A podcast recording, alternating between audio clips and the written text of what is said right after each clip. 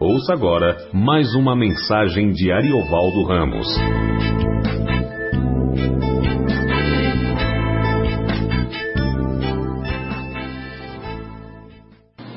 Nós estamos lendo Hebreus, capítulo por capítulo, graças ao Senhor, e aprendendo muito com esse livro, que é a conversa entre os irmãos hebreus os irmãos hebreus tiveram muita dificuldade em entregar, em entender Jesus como sumo sacerdote, e isso era, claro, uh, compreensível, porque eles viveram toda a história deles até Jesus, cerca de três mil anos, debaixo do sacerdócio de Arão.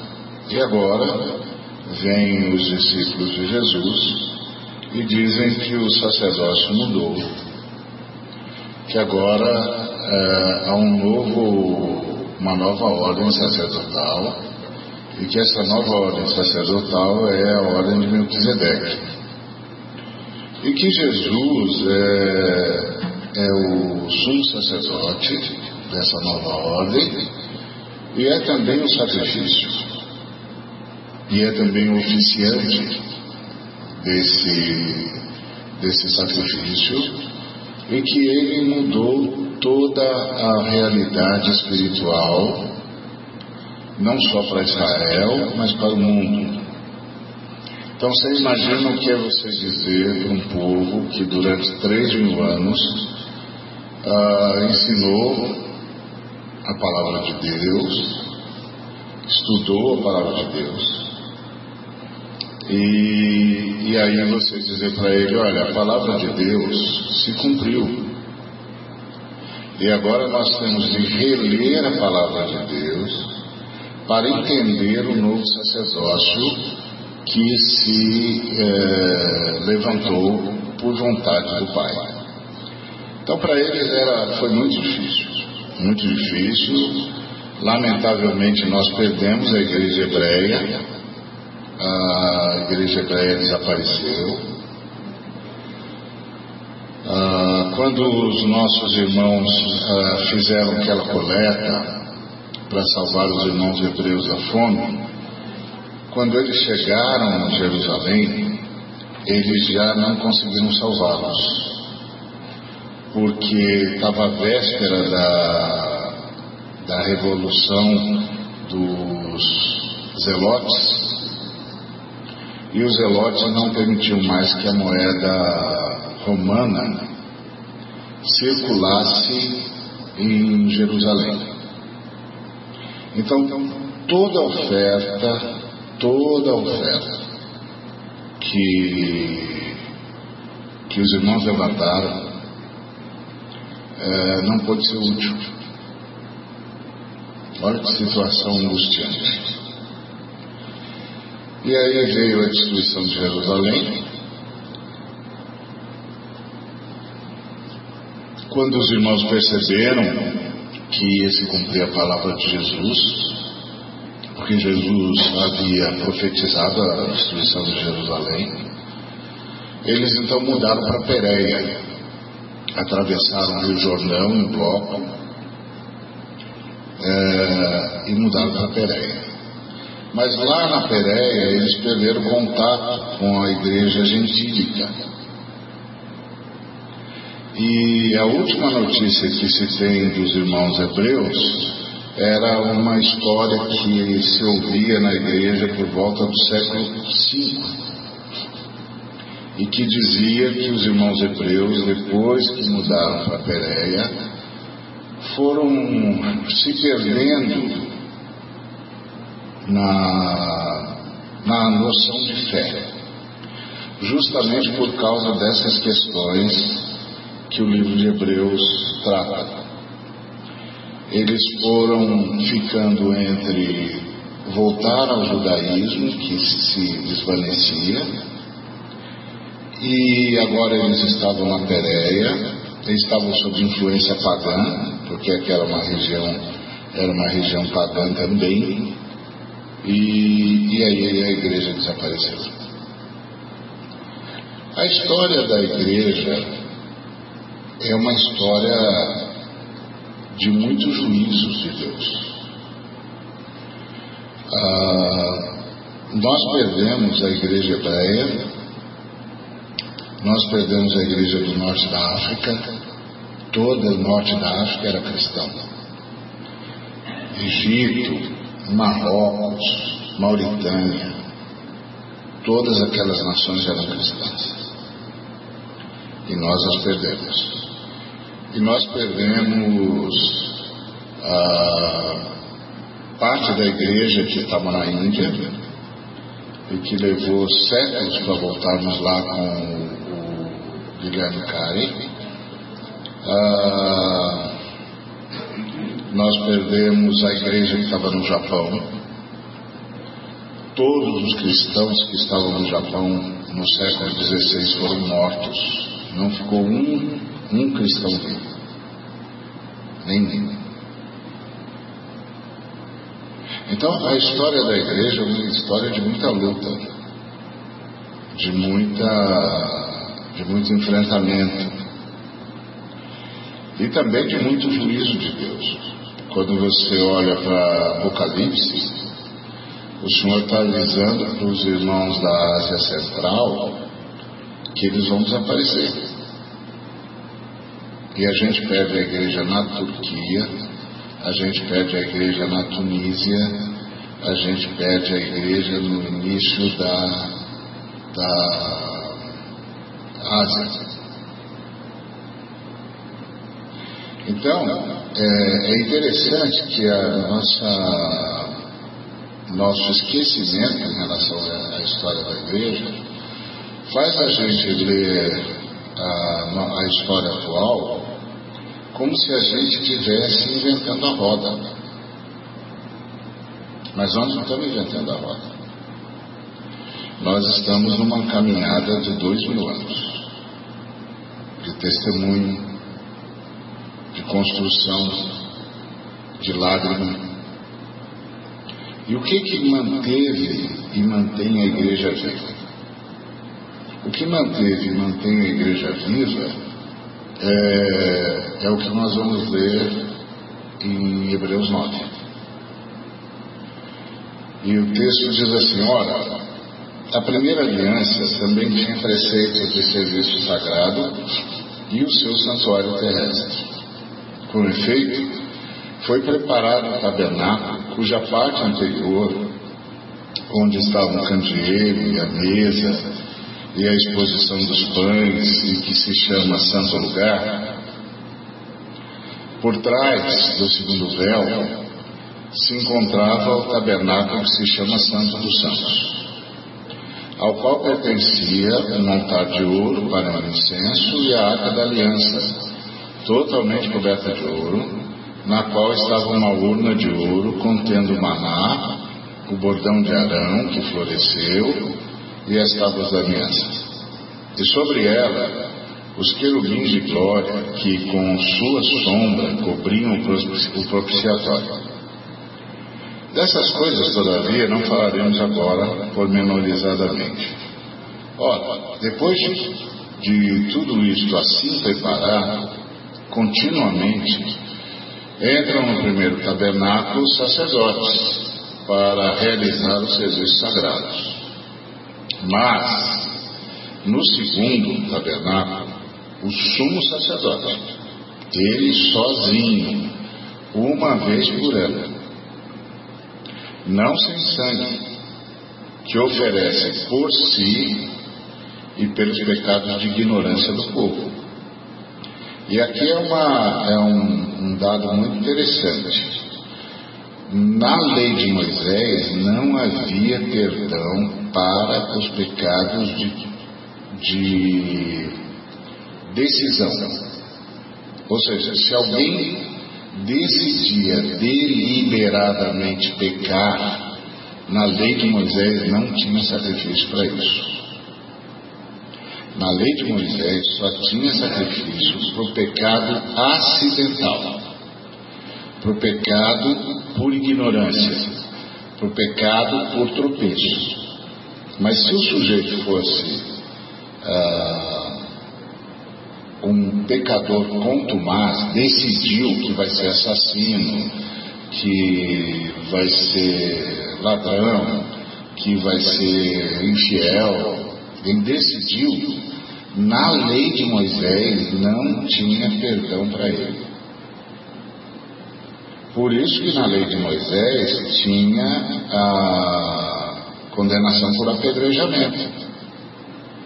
Que aí a gente poderia pensar assim, mas se a pessoa pecasse, não podia levar um cordeiro para ser sacrificado?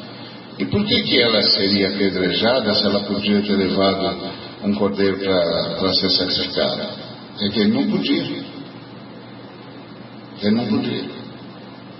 Não podia porque era um pecado deliberado. E havia alguns pecados para os quais não tinha jeito. Por exemplo, adultério, não tinha jeito. Não tinha jeito. Por isso que o, os ah, escribas e fariseus levaram aquela senhora para Jesus. Porque na lei de Moisés não tinha perdão para aquele pecado que, segundo eles, ela havia praticado. Mas no sacrifício de Jesus tem. E é isso que esse texto está dizendo, que o sacrifício de Jesus é superior. Superior. Então, ah, ele diz assim, mas no segundo, o sumo sacerdote, ele sozinho, uma vez por ano, não sem sangue, que oferece por si e pelos pecados de ignorância do povo, querendo com isso dar a entender o Espírito Santo que ainda o caminho do santo lugar não se manifestou, enquanto o primeiro tabernáculo continua erguido.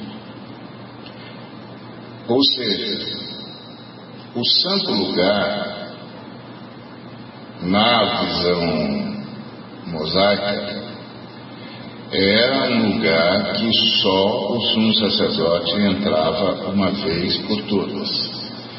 Mas o que o, o texto está dizendo é que para a gente ser salvo, mesmo, para a gente ter mesmo certeza de que foi salvo, o santo lugar tem de ser aberto para nós também. E essa que é a vitória extraordinária de Jesus. Moisés recebeu de Deus as condições necessárias para que o sumo sacerdote da ordem de Arão entrasse no santo lugar uma vez por ano. Mas o Cristo venceu para que nós nem precisemos sair do santo lugar. A gente pode morar lá. Por isso que o sacrifício dele é extremamente superior a gente pode morar lá com Altíssimo. E, e aí o, o, o autor diz: é isto uma parábola para a época presente.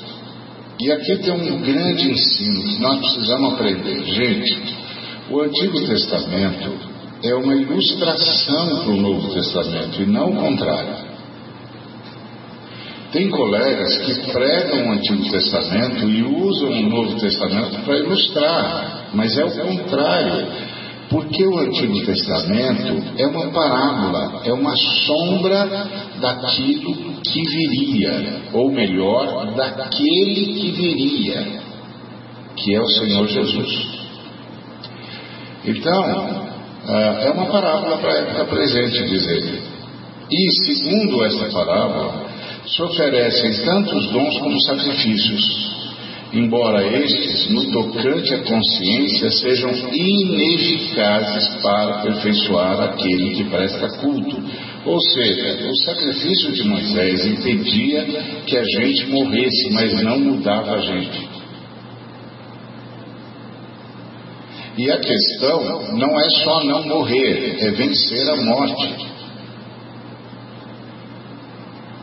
Então, isso significa não apenas ser perdoado, mas ser transformado. O sacrifício de Moisés não transformava a gente.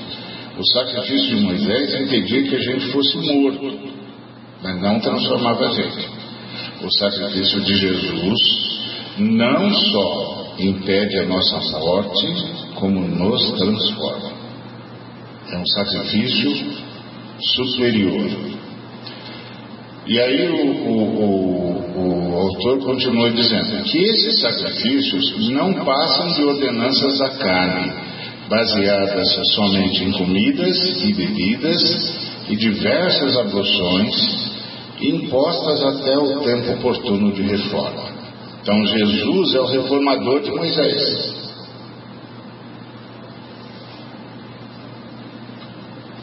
Moisés ensinou a, a, os judeus como chegar a Deus uma vez por ano. E Jesus nos levou a viver com Deus para sempre.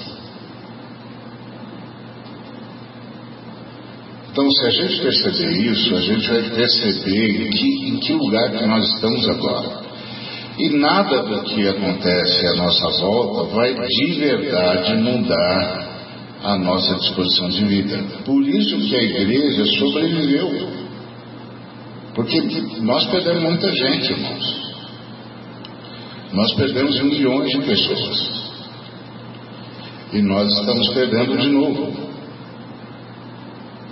Nós estamos assistindo uma era de perseguição da igreja de novo que a gente achou que nunca mais ia acontecer.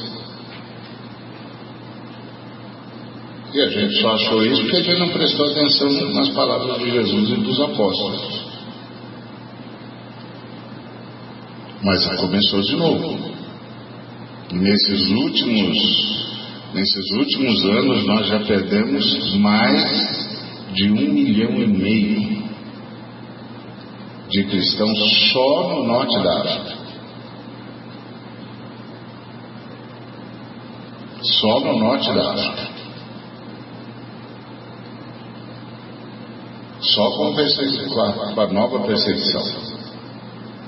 Que agora é muito complexa, porque antes a perseguição era localizada. Quando a gente enfrentou ah, os, os romanos, era dentro do Império, no setor deslocalizado do Império. Quando nós enfrentamos os muçulmanos no, no Império Turco Otomano, era numa área circunscrita. Quando a gente enfrentou os comunistas, era numa área circunscrita. Agora, a, a visão dos, nossos perseguidores se espalha em todo mundo. Então nós somos perseguidos religiosamente e secularmente, porque os secularistas também estão nos perseguindo. Então eles se espalharam pelo mundo, nós somos cercados cada vez mais. Mas isso não é uma crise para nós, porque nós fomos preparados para isso. Porque nós temos essa visão que o autor de Hebreus tem,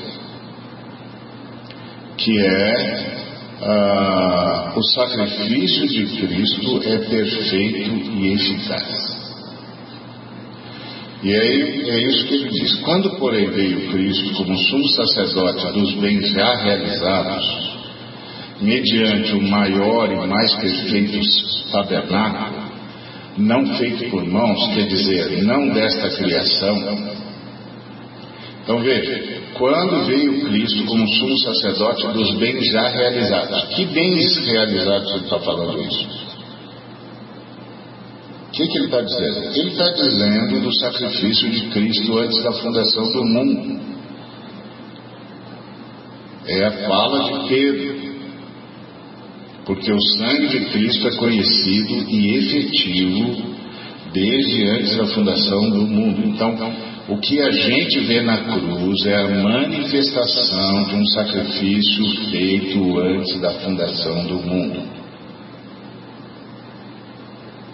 Então são os bens já realizados, mediante o maior e mais perfeito tabernáculo, não feito por mãos, quer dizer, não desta criação. Que tabernáculo é esse? O tabernáculo que serviu de modelo para Moisés. Quando Moisés ordenou a, a construção do tabernáculo lá no deserto, ele deu aos construtores medidas precisas. Da onde ele tirou essas medidas? Ele tirou essas medidas da revelação do Pai em relação ao tabernáculo eterno. Tabernáculo onde houve o sacrifício do Deus Filho. Então, não por meio de sangue de bodes e de bezerros, mas pelo seu próprio sangue. Jesus entrou no Santo dos Santos uma vez por todas e obteve eterna redenção. Não temporária. Moisés permitia uma redenção temporária e imperfeita. Por quê? porque só não matava o sujeito, mas não o transformava. O que, que isso quer dizer, irmãos? Quer dizer que você e eu não podemos desistir de nós mesmos, como gente que pode ser transformada. Uma vez eu ouvi um, um camarada dizendo no, num programa de TV evangélico ele estava chamando os irmãos para a teologia da prosperidade. Então ele disse assim: Não aceitem andar com esse carrinho velho caído aos pedaços. Não aceitem viver nessa situação de pobreza. Não, superem. Não aceitem essa vida. Busquem o melhor busquem ter o melhor, a melhor casa, o melhor carro. Aí eu ouvi aquilo lá, fiquei pensando, meu Deus do céu, o que, que ele reduziu a fé cristã? Mas peguei o espírito do cara. Aí cheguei na próxima igreja que eu fui pregar e disse assim: não aceite viver uma vida medíocre que não consegue vencer o pecado. Não consegue, não aceite viver uma vida baseada no velho homem. Não queira mais esse velho homem. Não se submeta mais ao que é velho. Busque o que é novo. E o que é novo é Cristo. Vai viver a vida de Cristo, homem. Jesus morreu na cruz para você poder viver como Ele. Vai ser gente como Ele. Não aceite mais viver desse jeito, o tempo todo acossado pelo pecado. Seja vitorioso. Ó, peguei o espírito do cara. Aí tirei o conteúdo e botei o evangelho. Tirei, tirei o conteúdo dele, que era um negócio horrível, e botei o conteúdo do Evangelho. É essa a ideia que está aqui. A ideia que está aqui é, ah, portanto, se o sangue de, de, de bodes e de touros e a cinza de uma novilha aspergidos sobre os contaminados o santificam quanto à purificação da carne, vocês não vão morrer, muito mais o sangue de Cristo, que pelo Espírito Eterno a si mesmo se ofereceu sem mácula a Deus, purificará a nossa consciência de obras mortas para servirmos ao Deus vivo. Isso aqui é impressionante. Porque isso aqui não apenas diz que eu não vou morrer, isso é, diz que nós não só não vamos morrer, como nós vamos mudar nossa forma de pensar, nós vamos mudar nossa forma de ver a vida, nós vamos mudar nossa forma de viver, nós vamos mudar os paradigmas do nosso pensamento, nós vamos pensar agora a partir da vitória de Cristo. Imagina se um irmão que está sendo agora uh, martirizado se ele não tiver essa noção da vitória de Cristo, como ele vai morrer?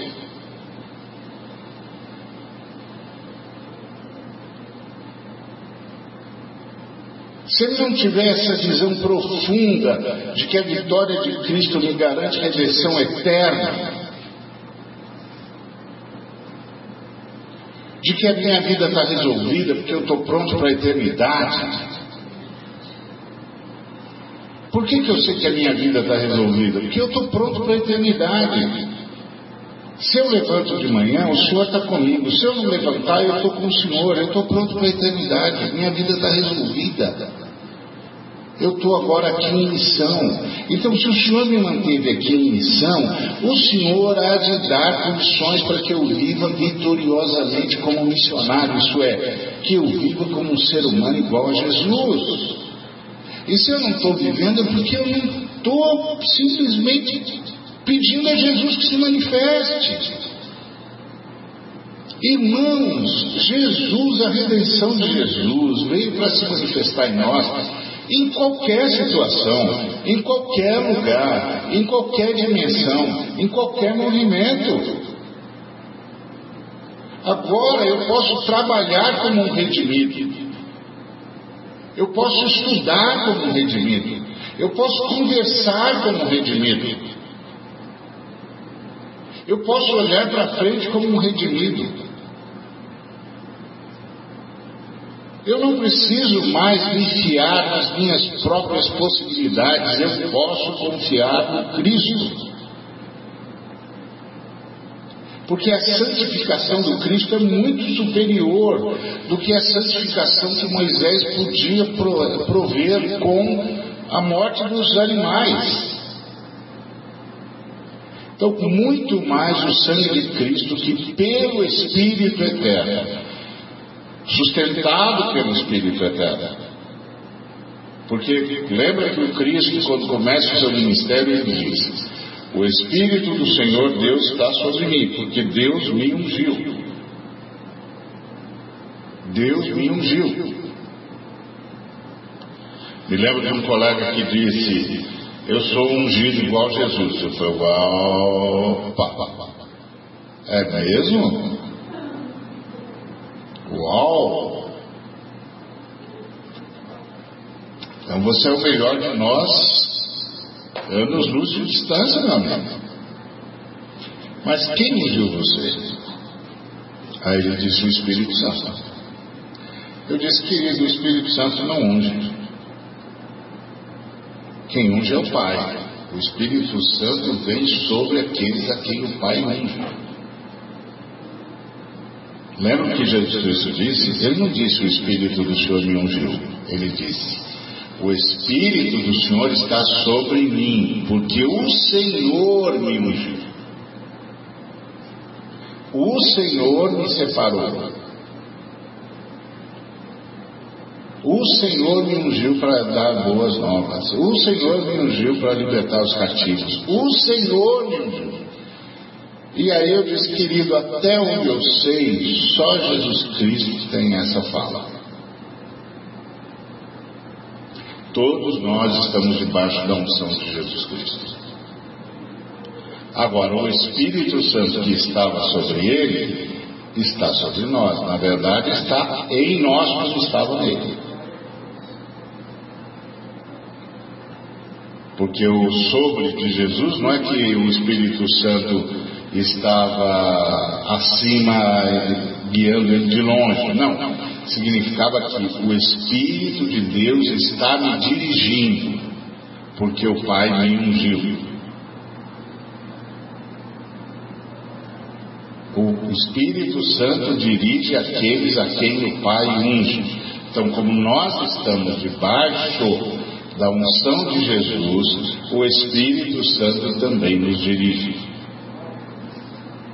mora em nós e nos dirige. Então, nós não podemos nos contentar com uma vida medíocre espiritual, uma vez que o Espírito de Jesus está aqui para nos dirigir. E o Espírito Santo não está aqui para dirigir a gente apenas e tão somente, se, embora isso é só um eufemismo, né? Porque na verdade, se fosse só isso, seria ótimo.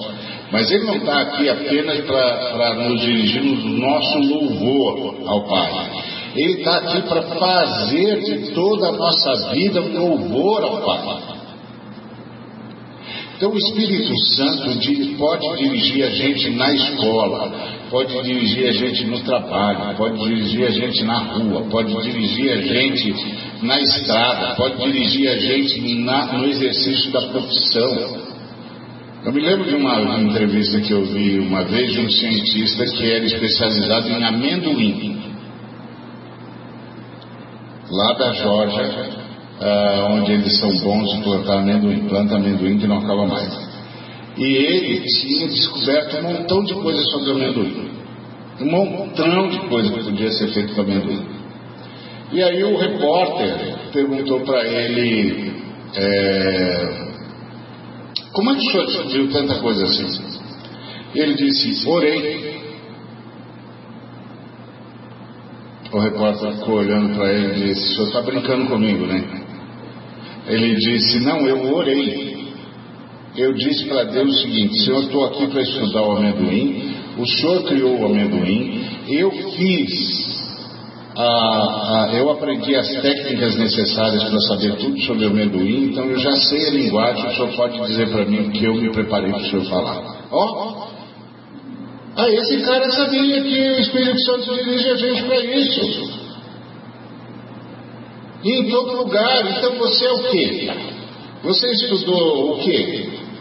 Você sabe o quê? Então você é apto para ouvir Deus na área onde você estiver. O Espírito Santo vai conduzir você. Eu dizia para minha filha quando ela estava se preparando para a missão, estava estudando enfermagem. Ela ficava uma fera com os professores, irritada. Os professores da Santa Casa, segundo ela, eram os reis da injustiça. Não sei se era, se não era, aluno, sabe como é que é. Eu dava um desconto, e, consolava ela. E aí ela dizia por que, que eu tenho que aguentar isso, pai? Eu posso ir de campo missionário de qualquer jeito. Ah, pode, filha, mas de qualquer jeito não dá mais para enviar missionário. Agora, para enviar missionário, missionário tem de ter condições de prestar serviço onde vai.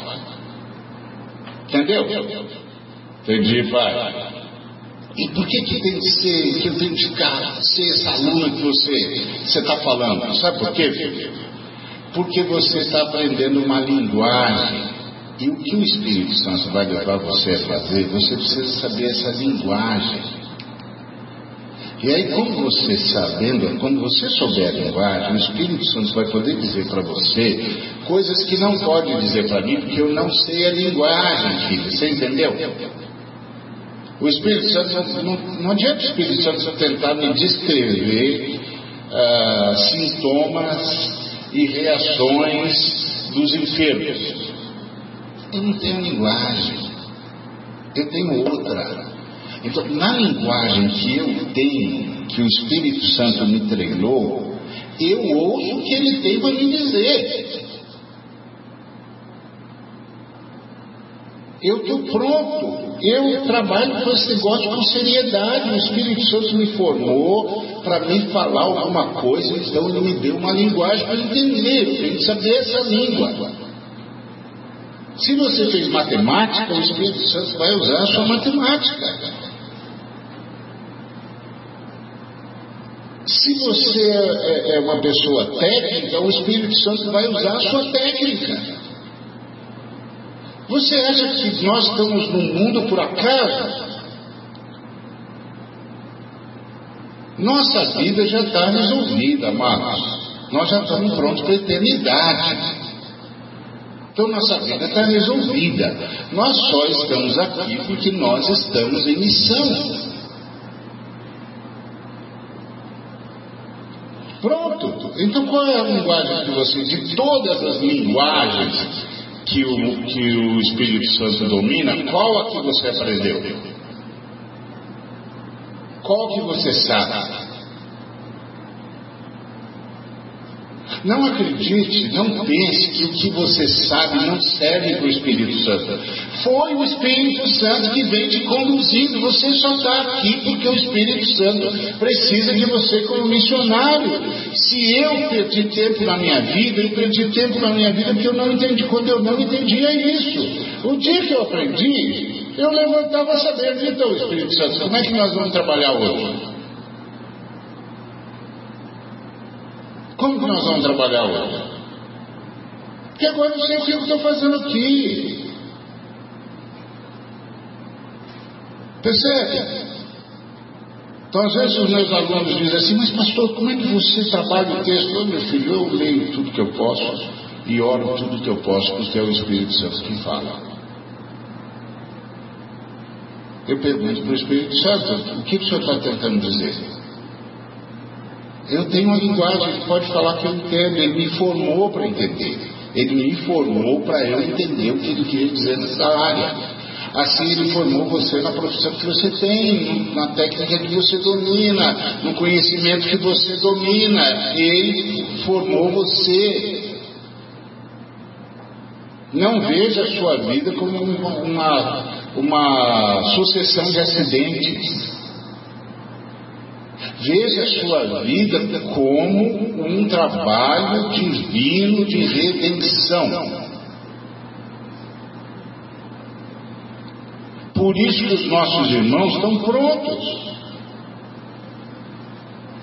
Porque para a eternidade nós estamos prontos desde o dia que a gente se converteu.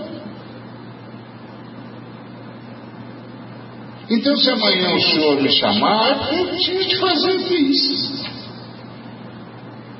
Porque para a eternidade eu estou pronto desde sempre.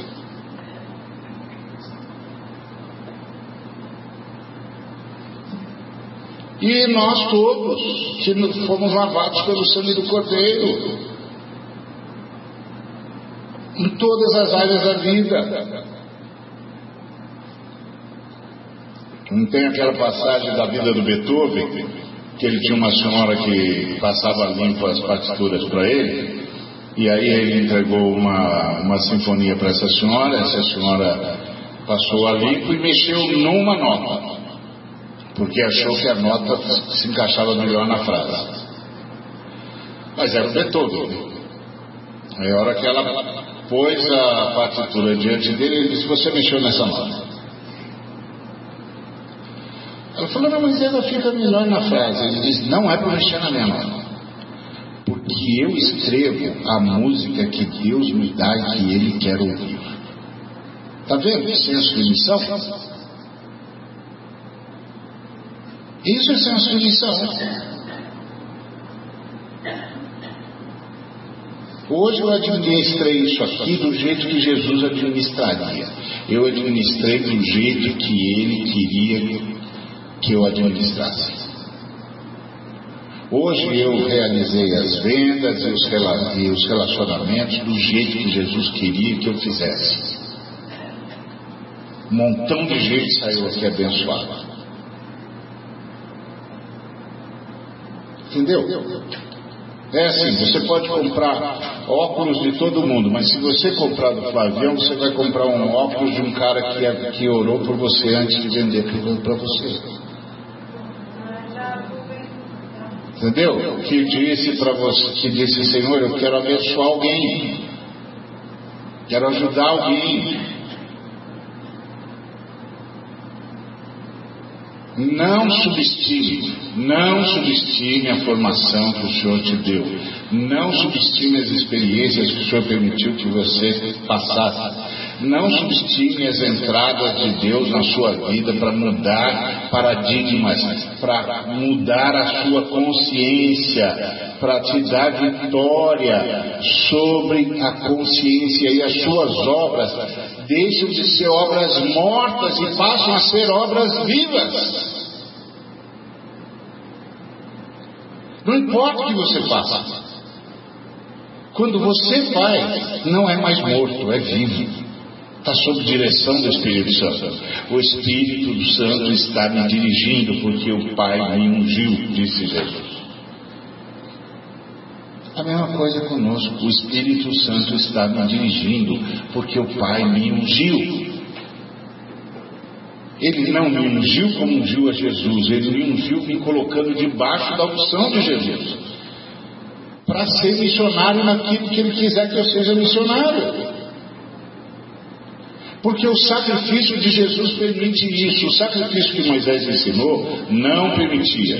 A única coisa que o sacrifício de Moisés permitia é que eu não morresse, mas não permitia que eu vivesse.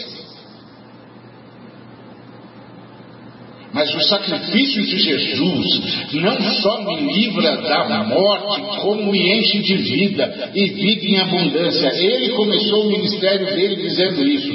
Eu vim para que vocês tenham vida e a tenham em abundância. A gente pensa que ele está falando do céu. Ele está falando do céu também, mas ele está falando da forma como nós vamos viver aqui e agora porque ele é um sacerdote maior do que foi Arão. Ele é da ordem de Melquisedeque. Ele veio nos preparar para servirmos ao Deus vivo. O sacrifício que os sacerdotes de Arão ofereciam impedia que o Deus vivo nos matasse, mas não dava a gente a condição necessária para a gente servir ao Deus vivo no poder do Espírito Santo. E é isso que o irmão de, que escreveu Hebreus, ou a irmã que escreveu Hebreus, está tentando dizer para os Hebreus. E eles não conseguiram ouvir, por isso nós perdemos a igreja dos Hebreus. Porque eles não ouviram o nosso irmão, ou a nossa irmã. E ao não ouvirem aquele ou aquela que escreveu, não ouviram o Espírito de Deus. Quantos cristãos há que vivem a vida sem ouvir o Espírito de Deus, sem perceber que a redenção do Senhor é eterna? Portanto, se é eterna, é para qualquer tempo, o tempo todo, porque a eternidade é a ausência do tempo. Então, em qualquer lugar, a redenção está presente. Não é uma redenção para o passado, é uma redenção para o passado, para o presente, para o futuro, porque ela está fora do tempo e todo o tempo está dentro dela.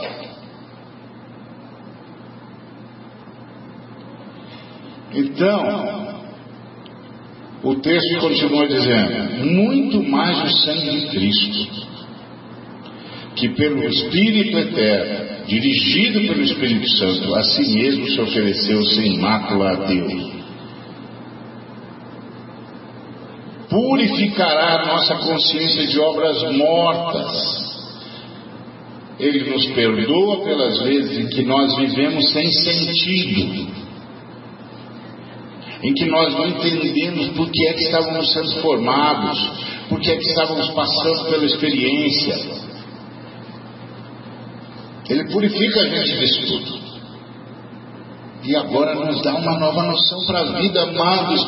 Se nós pegarmos isso, nossa vida vai ganhar uma riqueza e um significado extraordinário a cada momento, a cada segundo, em cada movimento que a gente fizer. Tudo ganha sentido como o irmão que cavava valetas para a prefeitura, que eu já contei a, a história do irmão várias vezes, dirigidos pelo Espírito Santo. Dirigidos. Você sabe que uma das coisas que me fez pedir para voltar para o ministério é que eu estava, eu era consultor de empresas. E foi a época que eu comecei a descobrir que o Espírito nos dirigia mesmo. E eu ia resolver problemas no, no, nos projetos e falava para o Espírito Santo: O Espírito Santo, eu não sei o que está acontecendo aqui não, mas o Senhor sabe. E eu preciso que me diga, porque eu, eu, eu vou, vou fazer bobagem aqui, se Senhor não me disser, eu não tenho a menor ideia. E ele me dizia, eu ia lá e resolvia o problema. Eu me lembro que a primeira promoção que eu ganhei é porque a, minha empresa estava para perder um projeto, porque tinha um, um ambiente de rebelião e os, os colegas mais antigos não conseguiam perceber, e eu era da área de treinamento, e aí o, o coordenador do projeto disse assim: se você for lá na área e descobrir o que está acontecendo e resolver esse problema, eu te dou uma promoção. Eu falei Espírito Santo, estamos nessa junto, não estamos? O senhor vai me ajudar, né? Que eu não vou saber, eu não tenho experiência desse cara, esse cara com toda essa experiência não consegue perceber. Eu, com a pouca experiência que eu tenho, não vou conseguir não. Mas eu conto com o senhor, ele não sei se ele conta, mas eu conto. E eu descobri mesmo, o Espírito Santo tinha me mostrado, eu voltei para a sala e disse, o problema é esse, esse, esse, esse, esse. Aí ele chamou um cara já quase, quase gerente, já gerente, disse, vai lá e vê se isso que o, o Ari falou é verdade. E o cara foi, voltou e falou: ele está certo, é isso mesmo que está acontecendo, e ele está certo também na solução. Eu falei o que tinha de acontecer e falei como é que solucionava. E se a gente entrar na área e fizer isso, isso, isso, isso, isso, isso, a gente dá volta nisso aí e retoma o projeto. Aí o cara mais velho disse, olha, está certo. Claro que eu estou certo, eu pedi ajuda. Só que depois o Espírito Santo começou a dizer, então, filho, você vai usar tudo isso só para ganhar dinheiro aqui ou você está disposto a voltar? Eu disse, tá bom, eu volto. Então, o Espírito Eterno que dirigiu Jesus dirige a gente agora. Dirige a gente não só como profissional, dirige a gente como pai, dirige a gente como filho, dirige a gente como amigo, dirige a gente como esposo, como esposa, como namorado, como namorada, dirige a gente. O Espírito Eterno dirige aqueles que estão sob a unção de Jesus. Se você não quiser ser dirigido por Ele, Tá bom, ele vai te amar do mesmo jeito, vem te buscar quando for a hora. Mas você vai perder tanta coisa. Mas você vai perder tanta coisa. Você vai perder tanta alegria, tanto sentido para a existência. Porque o Espírito Santo, quando ele dirige você, e você faz do jeito dele, o seu coração transborda de alegria. O pessoal em sua volta nem entende, mas você está alegre só porque deu certo encaixar esse parafuso no lugar certo. Mas o camarada não sabe, você sabe quem é que estava com você. Quem disse para você? Agora, faz assim. É impressionante, impressionante. Um dia desse eu ia pregar sobre um tema, e aí eu falei para o Espírito assim, eu vou pregar sobre isso, isso, isso, isso, isso. O que, que o senhor acha? Ele falou para mim, por que você vai pregar sobre isso se você pode ir direto nesse assunto por aqui? Eu, é isso mesmo, é isso mesmo. Por que, eu tenho que dar essa volta se eu já posso chegar aqui? Oh. Acredita no Espírito Santo, irmão. Você está aqui em missão. Não transforma a sua vida numa querela. Não, não perca tempo em bobagem. Esses dias um colega disse assim, puxa, o pessoal te ataca quando você não fala o que eles gostam. Você não reage. Eu não. Você não fica chateado? Eu? Eu não. E se você encontrar com um cara amanhã? Ah, eu cumprimento do mesmo jeito. Por quê? Porque eu só estou fazendo o que eu acredito que tem que fazer. Ele faz o que ele acha que tem que fazer. Eu estou perguntando para o Espírito Santo e dizendo, Senhor, posso ir até aqui? Tem coisas que ele diz, não, daqui não pode mais. Aí eu não vou. Ah, quando o cara diz o que ele acha, eu anoto. Ah, entendi. Tá bom, é isso que você acha? É, ué, tá bom. O cara disse, você não se sente ofendido com eu? Não, meu amigo, fui lavado pelo sangue do cordeiro, ninguém, ninguém mais pode me ofender. Me ofender, me mandar para o inferno. Para o inferno ninguém pode me mandar, ué. Eu não ligo. Ah, tá bom, querido. É isso que você acha, então, né? É, tá bom. Agora, sempre foi assim? Não, claro que não. Claro que não. Deus sabe que não. Mas se você começar a aprender que o Espírito Santo dirige a gente em tudo, isso vai purificando a nossa consciência de obras mortas e nós passamos a servir ao Deus vivo. Por isso mesmo ele é o mediador da nova aliança. Nós temos uma nova aliança, não é a aliança mosaica. A aliança mosaica era legal, poupou os judeus de muito problema. Mas a aliança que nós temos é extraordinária. Ele é o mediador da nova aliança, a fim de que, intervindo a morte para a remissão das transgressões que havia sob a primeira aliança, recebam a promessa da eterna herança aqueles que têm sido chamados. Ou seja, ele mudou o caminho. Ele mudou o caminho.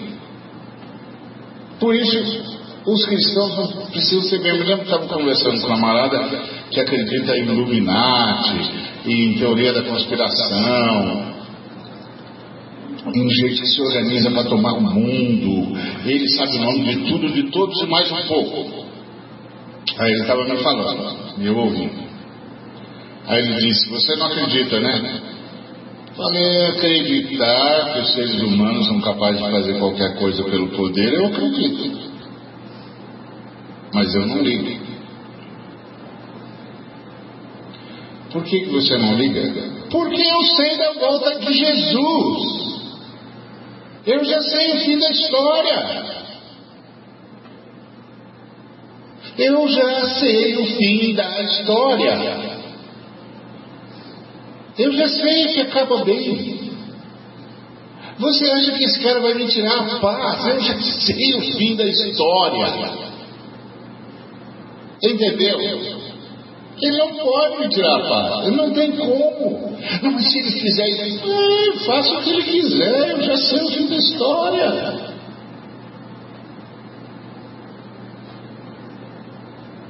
Não, mas se ele trouxer o anticristo, eu já sei como o anticristo morre, meu filho. Eu já sei como o anticristo morre.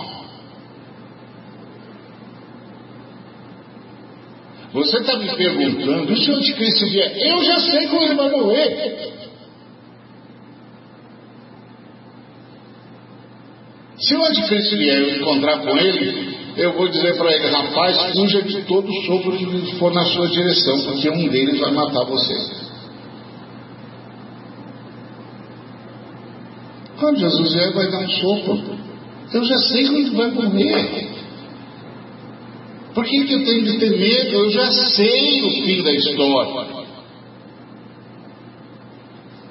Aí ele disse, ah, pai, nunca tinha pensado nisso. Eu falei, pois é, eu sou pago para fazer você pensar naquilo que você não tinha pensado. Pensa nisso, Jesus Cristo venceu, está sentado à destra do Pai, governa em nome da Trindade, ele vai voltar, não importa o que aconteça aqui. Não importa o que aconteça aqui. Nós somos a turma do fim da história.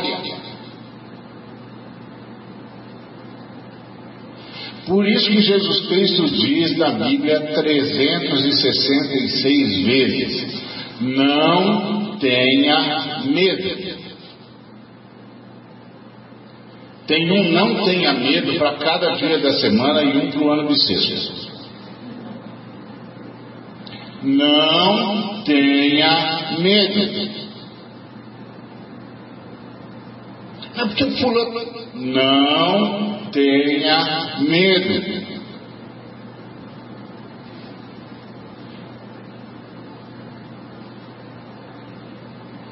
Porque o texto diz que o Moisés, que o, o, há um testamento que é necessário que intervenha a morte do testador. Uh, pois um testamento só é conformado no caso de mortes, visto, de, visto que de maneira nenhuma tem força de lei enquanto o testador. Tá certo? Só no caso do filho pródigo, porque o filho pródigo pediu herança antes do pai morrer, mas ninguém pede herança antes do pai morrer, em tese. Né? testamento, o testador, o sujeito que escreveu o testamento, tem de morrer para valer o testamento. Ninguém abre o testamento antes do sujeito morrer. Então é isso que ele está dizendo. Pois um testamento só é confirmado no caso de morte, visto que de maneira nenhuma tem força de lei enquanto vive o testador, né?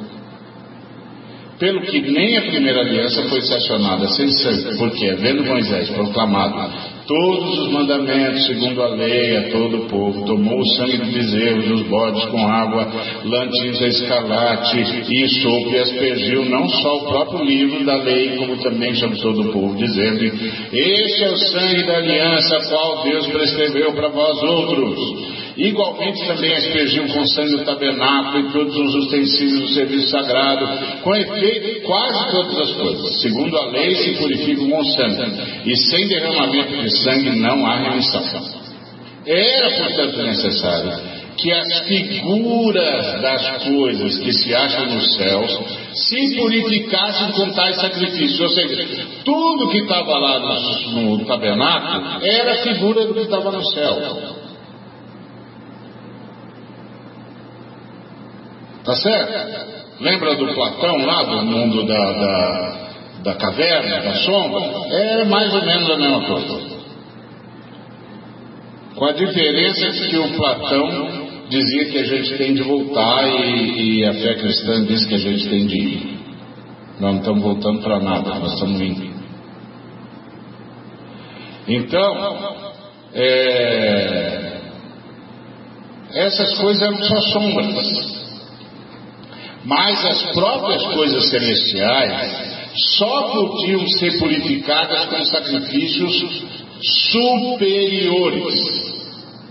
Então Cristo não entrou num santuário feito por mãos humanas, figura do verdadeiro, porém no verdadeiro, no mesmo céu, para comparecer agora por nós diante de Deus. Então ele entrou já lá naquele aquele, onde é que Jesus ofereceu o sacrifício dele? No santuário que serviu de modelo para Moisés. Onde é que o sangue de Jesus foi recebido? No santuário que serviu de modelo para Moisés. Por isso o sangue de Jesus é superior ao sangue de carneiros, de bodes, das criaturas. E por isso o sangue de Jesus conquistou o que é infinitamente superior. Infinitamente superior. Por isso, se você encontra um judeu, ele pode dizer para você: Eu adoro Deus. E do jeito dele, ele adora mesmo. Mas você pode dizer para ele: Eu abrigo Deus. Porque o sangue de Cristo me capacitou a coisas superiores. Você adora Deus. Eu abrigo Deus. Minha vida o adora porque o sangue de Cristo conquistou isso. O sangue de Cristo é superior. O sangue de Cristo foi apresentado no lugar que serviu de modelo para o seu tabernáculo para o seu templo.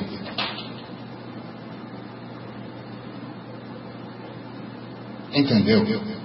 É isso que os irmãos estão tentando dizer para os hebreus. Cristo não entrou no santuário feito por mãos, segura do verdadeiro, porém no mesmo céu. E agora, por nós, diante de Deus. Nem ainda para se oferecer a si mesmo muitas vezes, como o sumo sacerdote cada ano entra no Santo dos Santos com sangue alheio. Por isso que nós contemos com os romanos. Por que, que nós contemos com os romanos? Porque os romanos em toda a missa oferecem Cristo de novo. E nós começamos a dizer aos romanos: não pode fazer isso. O livro de Hebreus diz que Jesus se ofereceu uma vez só. Você não pode chamar o povo, reuni-los em, em, culto, ir lá no altar, sacrificar Cristo de novo. Você não pode fazer isso.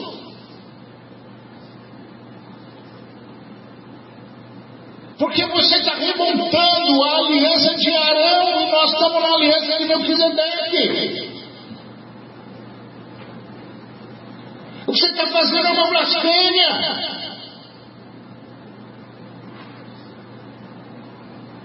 Você não pode fazer isso. Você não pode terminar de celebrar a sua ação no altar e virar para os irmãos e dizer que o pão é o corpo de Cristo e que a hóstia é que, que, que o sangue é o, o vinho é o sangue de Cristo. Você não pode. Porque Cristo morreu uma vez só, não pode ser morto de novo. Moisés não entrou na Terra Santa porque ele feriu a rocha duas vezes, e a rocha era Cristo, era uma rocha que os acompanhava, onde quer que eles chegavam, tinha lá a nuvem de, de dia, a chama de, novo, de noite e a rocha. Que eles não sabiam como estava lá de novo. Mudaram de acampamento. E a rocha está lá.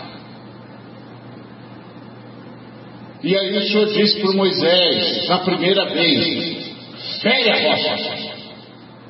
Esse é o sacrifício do cordeiro. Fere a rocha. E ele feriu. E da rocha jogou água, jogou vida. Mas quando chegou a segunda vez, o Senhor disse para Moisés: Fala a rocha, fala a rocha, diz para a rocha: precisamos de água. E o Moisés feriu a rocha. Você não pode sacrificar Cristo duas vezes. E aí o pai disse para ele: sobe para o Monte Nebo. Ordena Josué, filho de Nun, no seu lugar, estabelece os anciãos e sobe para o Monte Nebo. Despeça-se deles. Dê uma última olhada na terra que você, que o seu povo que vai herdar, porque você não vai entrar nela, você fica aqui. Você está entendendo? Você fica aqui. Eu disse para você, não fira a rocha, fale a rocha. Você fica aqui. É a mesma lógica que está em, segunda, em 1 Coríntios, quando o apóstolo Paulo diz: Você não discerniu o corpo de Cristo na ceia? Você fica agora, vai embora já. Porque você está sacrificando Cristo de novo. Imagina o que os romanos fazem. Que loucura é essa? Eles estão bebendo na lei, na, na, no sangue de que Arão apresentava e não no sangue do Cristo. Por isso que nós contemos com eles. Por isso que nós dissemos, não pode, não pode, Eucaristia não é isso. Cristo não está sendo morto de novo. Cristo está vivo para sempre. Não era só indulgência. A indulgência passou.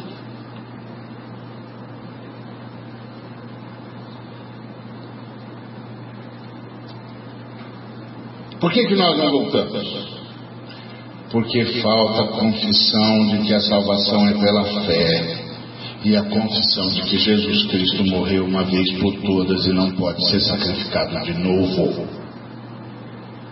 Enquanto isso não acontecer, não importa se o Papa é gente boa ou não, ele está sacrificando Cristo de novo. Porque Moisés era gente boa. Mas o Senhor disse para ele: sobe e fica aqui. Então, essa é a ideia. Então, nem ainda para se oferecer a si mesmo muitas vezes, como sumo sacerdote a cada ano entra no Santo dos Santos.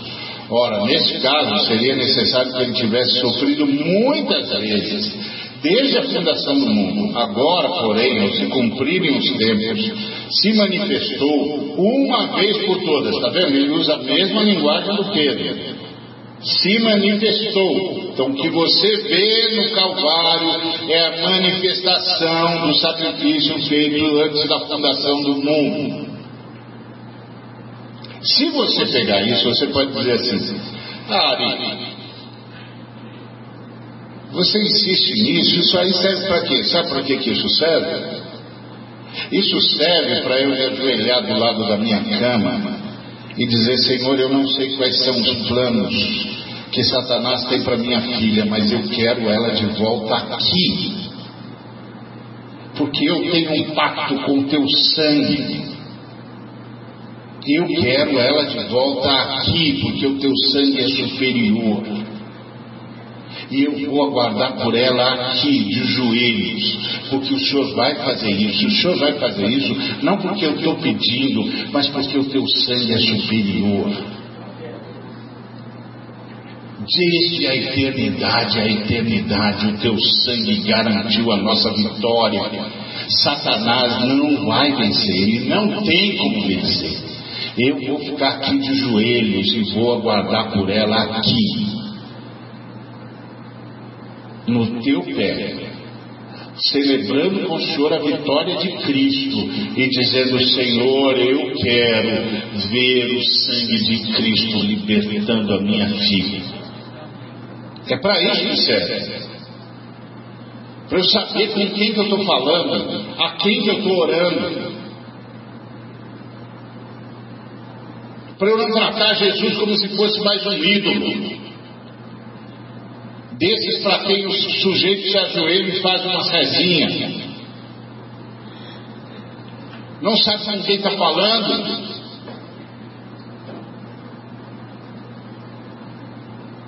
Aí fica esse montão de oração que mais parece serviço de atendimento ao cliente setor reclamação. Você diz, mas isso aqui é uma nojeira, o que, que é isso aqui? Isso aqui não é oração. Você não sabe com quem vocês estão falando? Onde é que vocês estão? Vocês devem estar no Santo dos Santos, cobertos pelo sangue poderoso de Jesus Cristo, que fala mais do que o sangue de Abel fala mais do que o sangue dos sacrifícios da ordem de Arão. Entendeu? Não tem problema se você não entendeu. É só para você saber, entender é outro. Deixa lá. O Espírito Santo cuida disso. Entendeu? Então, é... Desenhar. É. Nesse caso seria é, necessário que ele tivesse sofrido, mas não precisou, ele se manifestou uma vez por todas para aniquilar pelo sacrifício de si mesmo o pecado. Aniquilar. E, assim como aos homens está ordenado morrerem de uma só vez, vindo depois disso o juízo, assim também Cristo, tendo se oferecido uma vez para sempre para tirar os pecados de muitos, aparecerá segunda vez sem pecado aos que o aguardam para a salvação. Somos nós. Nós o aguardamos para ver o fim da obra redentora. Até lá, nós vivemos segundo o poder da sua obra redentora. Por isso, não aceite uma vida cristã medíocre. Não aceite uma vida cristã em que o, o, o, o fruto do Espírito não aparece nunca na sua vida. Não aceite uma, uma vida cristã em que a sua oração parece uma reza de idólatras. Você tem que saber com quem que você está falando, o que, que ele fez por você. Que o Espírito que o dirigiu agora está aí para dirigir você. Não é só para você ter experiências estáticas. Eu tenho nada contra experiências estáticas, eu também gosto de tê-las quando o Senhor acha que eu devo tê-las. Mas não é para isso que o Espírito Santo mora em nós. É para nos dirigir na nossa vida missionária. E a vida missionária não é ganhar gente para Cristo, porque quem ganha gente para Cristo é o Espírito Santo. É manifestar Cristo na gente. Essa é a nossa obra missionária. É o camarada cruzar com você e ver Cristo. Isso vai fazer toda a diferença. O Espírito Santo permite isso. O Espírito Santo nos dirige para isso. Se a gente deixar. Agora, se a gente for dessa turma esperta, maravilhosa, que sabe tudo, que não entende que toda a sua formação é uma linguagem.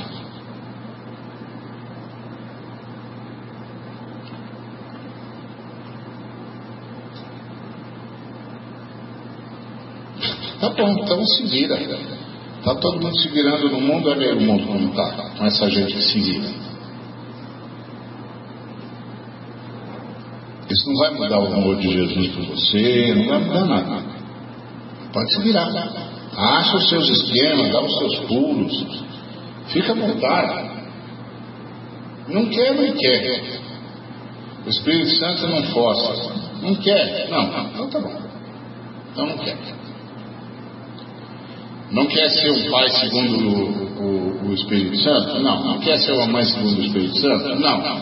Não quer ser um filho segundo o Espírito Santo? Não quer ser um engenheiro segundo o Espírito Santo? Não quer ser um, um, um mecânico dirigido pelo Espírito Santo? Tá bom. Não quer, não quer, ué. Mas você vai perder muita coisa. O sujeito vai perder muita coisa. Vai perder o sentido da vida.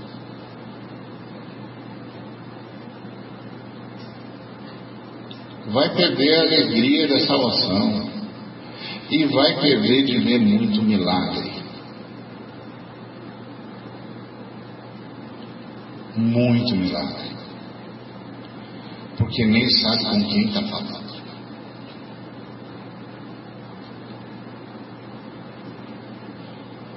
E vai perder essa capacidade de não ser alterado pelas circunstâncias. E vai perder a capacidade de viver sem medo. sem medo, porque nós estamos prontos para a eternidade. Então agora é missão. E não importa o que faça.